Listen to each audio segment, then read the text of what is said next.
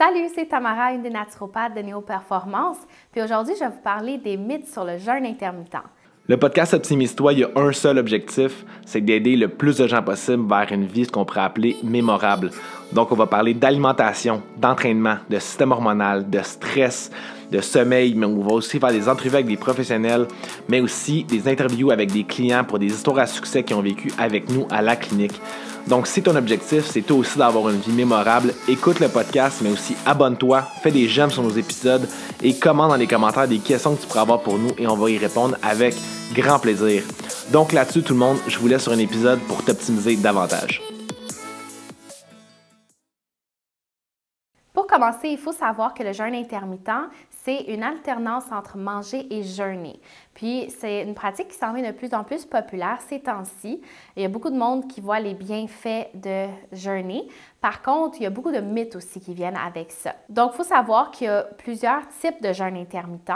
Par exemple, un des plus populaires, c'est le Lean Gains, ou les gens le connaissent aussi sous la forme du jeûne 16-8, ce qui veut dire qu'on jeûne pendant 16 heures de temps, puis, on va manger sur une période de 8 heures. Ou sinon, il y a du monde qui font plutôt le 12-12, où est-ce qu'ils vont jeûner 12 heures, manger pendant 12 heures, et bien sûr, bien répartir leur repas. Ou il y a même le 15-9, etc. Donc, c'est vraiment euh, plus de 12 heures de jeûne on embarque dans le jeûne Lean Gains. Il y a aussi d'autres formes, comme par exemple le jeûne en alternance, où est-ce que vous allez jeûner pendant 24 heures de temps, manger le lendemain et recommencer le même processus, donc 24 heures de jeûne, manger le lendemain. Il y a aussi la méthode 5-2 qui consiste à manger normalement pendant les 5 jours de la semaine, mais il y a deux jours de la semaine euh, qui ne vont pas être nécessairement consécutifs, mais vous allez simplement manger 500 à 600 calories cette journée-là, deux fois dans la semaine d'où vient le 5-2. Il y a aussi les jeûnes de 24 heures que les gens vont faire une ou deux fois par semaine. Euh, donc, ça consiste à rien manger du tout, sauf boire de l'eau pendant 24 heures. Puis il y a du monde aussi qui continue ce processus-là. Donc, ils vont jeûner complètement pendant, mettons, trois jours, cinq jours de suite. Ils vont juste boire de l'eau, euh, rien de calorique, aucun édulcorant, rien de ça. Il y a beaucoup de bienfaits aussi pour notre santé qui vient avec ce type de jeûne. Mais il y a beaucoup de mythes aussi, comme par exemple, il y a du monde qui disent que sauter le déjeuner va vous faire prendre du poids.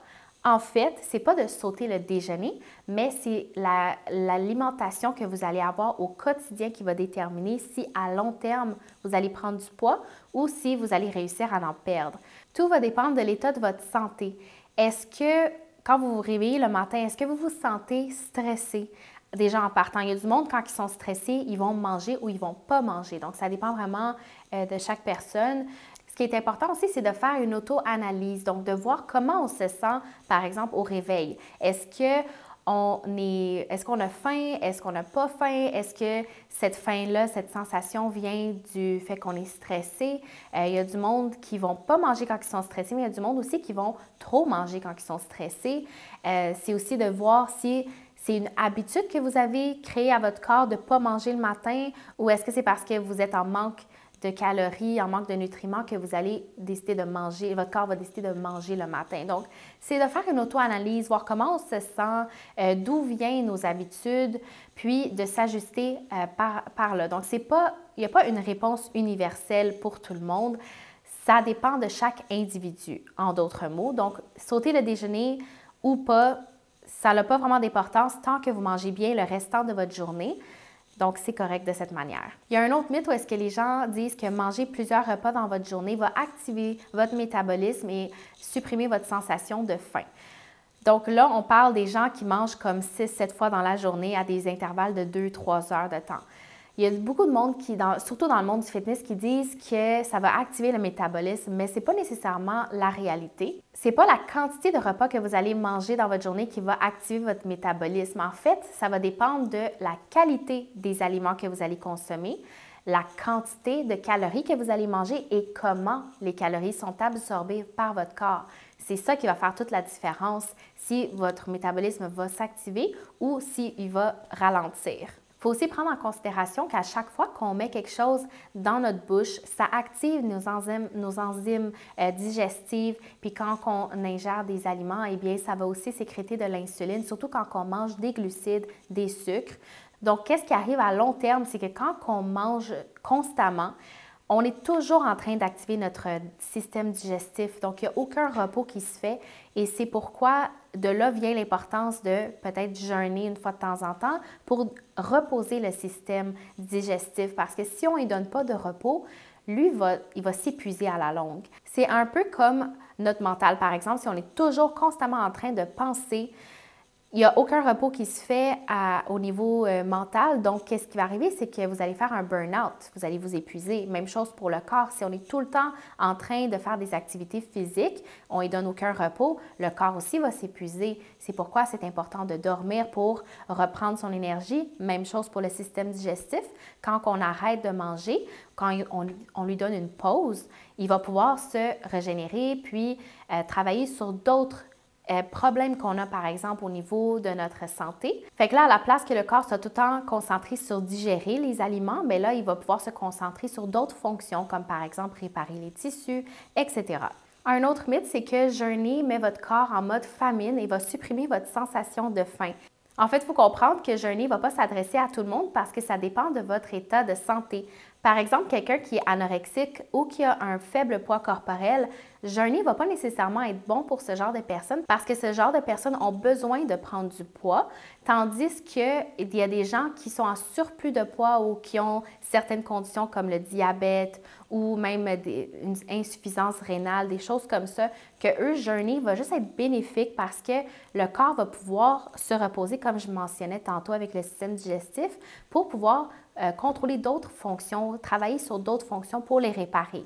Une autre chose qu'il faut aussi mettre au clair, c'est que c'est sûr qu'une euh, restriction de calories prolongée, hum, par exemple des gens qui vont manger juste 1000 ou 1200 calories par jour, ça, ça va avoir des effets néfastes et, contradictoires sur notre euh, système parce que ça va réduire le taux métabolique, parce que le corps va être en mode survie. Là, il n'y a pas assez de calories, on ne donne pas le gaz que notre corps a besoin pour générer de l'énergie. Fait que là, le corps va, mettre un stop sur le processus de perte de poids pour qu'il puisse se calmer à l'intérieur, pour qu'il puisse réparer ses fonctions. Parce qu'il y a une chose qu'il faut savoir, c'est que le corps ne veut pas mourir. Donc, le corps va faire tout en son possible pour rester en vie. Et c'est pourquoi que quand on met de moins en moins de calories dans notre corps, eh bien, notre corps, lui, va faire en sorte que, écoute, je dois garder toute mon énergie possible, fait que je ne peux plus brûler de graisse pour toi. C'est impossible parce que sinon, moi, je vais mourir. Fait que ça, en d'autres mots, si je le mets en d'autres mots, c'est comme ça qu'on peut le comprendre, euh, c'est que le, corps ne veut pas mourir. Il va faire tout en son possible pour rester en vie. Donc, si on lui donne moins de calories, oublie ça. Lui, il va arrêter ses fonctions de, perte de poids ou de euh, de brûler des graisses. Il veut pas ça, il s'en fout de ça. Lui, il se concentre sur je, je m'auto-répare. Un autre mythe qui vient avec le jeûne intermittent, c'est que le corps peut utiliser simplement une quantité limitée de protéines par repas.